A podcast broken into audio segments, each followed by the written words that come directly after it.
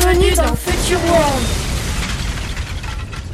Le temps d'en apprendre un peu plus sur notre futur est arrivé. Pour notre première Future World, partons à l'aventure de l'architecture verte, en nous posant la question suivante. Comment se nourrir dans les villes de demain? Ten Android, dis-nous un peu plus sur les futures fermes verticales, urbaines. Bien sûr, Néobot, les villes de demain seront incroyables, mais aussi un peu folles. Elles produiront leur propre énergie et leurs produits agricoles.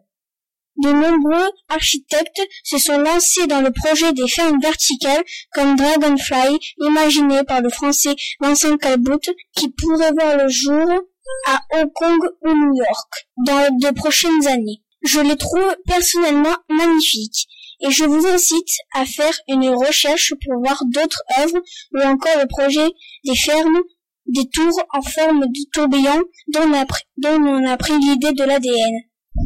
Bien vu, Ten Android. Comment se nourrir plus tard? Avec cette nouvelle forme d'agriculture, plus besoin de terre.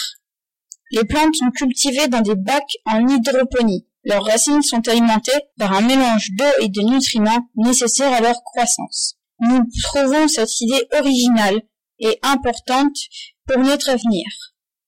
Et à l'avenir, revenez nous écouter.